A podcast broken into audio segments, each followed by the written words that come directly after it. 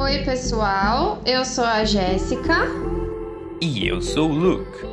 e nós somos teachers da Escola de Inglês de São Caetano. Sejam bem-vindos.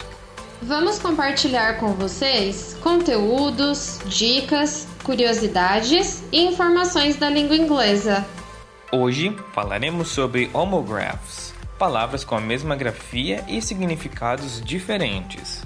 O primeiro exemplo é a palavra bar, que pode significar bar ou barra. Por exemplo, she is drinking in a bar. Ela está bebendo em um bar. Ou he bought a bar of chocolate. Ele comprou uma barra de chocolate. Outro exemplo é bat, que pode significar morcego ou taco. Por exemplo, I'm afraid of bats. Tenho medo de morcegos. The boy forgot his bat for the baseball match. O menino esqueceu seu taco para a partida de beisebol. Já a palavra left pode significar esquerda ou partir no passado. Por exemplo, the bank is on the left. O banco fica à esquerda. Ou she packed her clothes and left. Ela fez as malas e partiu. A palavra capital pode ser usada com o significado de capital, letra maiúscula e também como dinheiro. Veja, England's capital is London. A capital da Inglaterra é Londres. When writing a name, begin with a capital letter. Quando escrever um nome, comece com letra maiúscula. Don't invest the company capital on personal things.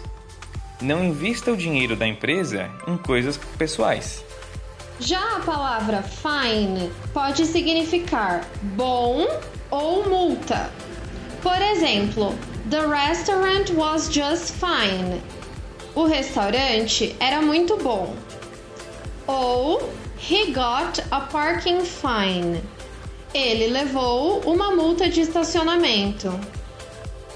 Quando nós dizemos can, podemos estar nos referindo a uma lata ou ao modal verb, que significa poder. Por exemplo, buy me a can of tuna. Me compre uma lata de atum. Can you help me? Você pode me ajudar? Um outro exemplo é a palavra date, que pode significar data ou encontro. Por exemplo, July 4th is the date of the independence. 4 de julho é a data da independência. Ou I have a date tonight. Eu tenho um encontro hoje à noite. Tier, além de homograph, é homophone. Significa que, além de um significado, a pronúncia será diferente. Pode ser usado como rasgar ou lágrima. Por exemplo, tear this paper down. Rasgue este papel. Her sad tears slowly fell from her eyes. Suas lágrimas tristes caíram lentamente dos seus olhos.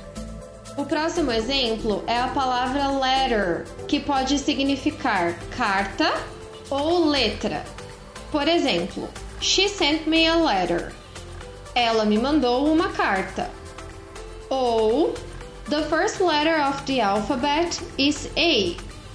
A primeira letra do alfabeto é A.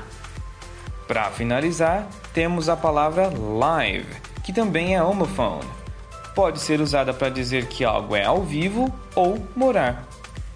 Por exemplo, The program will be live in a few days. O programa será ao vivo em alguns dias. I live in a beautiful house. Eu moro numa casa linda. Esses foram os exemplos de hoje. E se você gostou, adicione à sua playlist e siga a arroba MindsSCS no Instagram para mais dicas. Um beijo e até a próxima! Bye bye!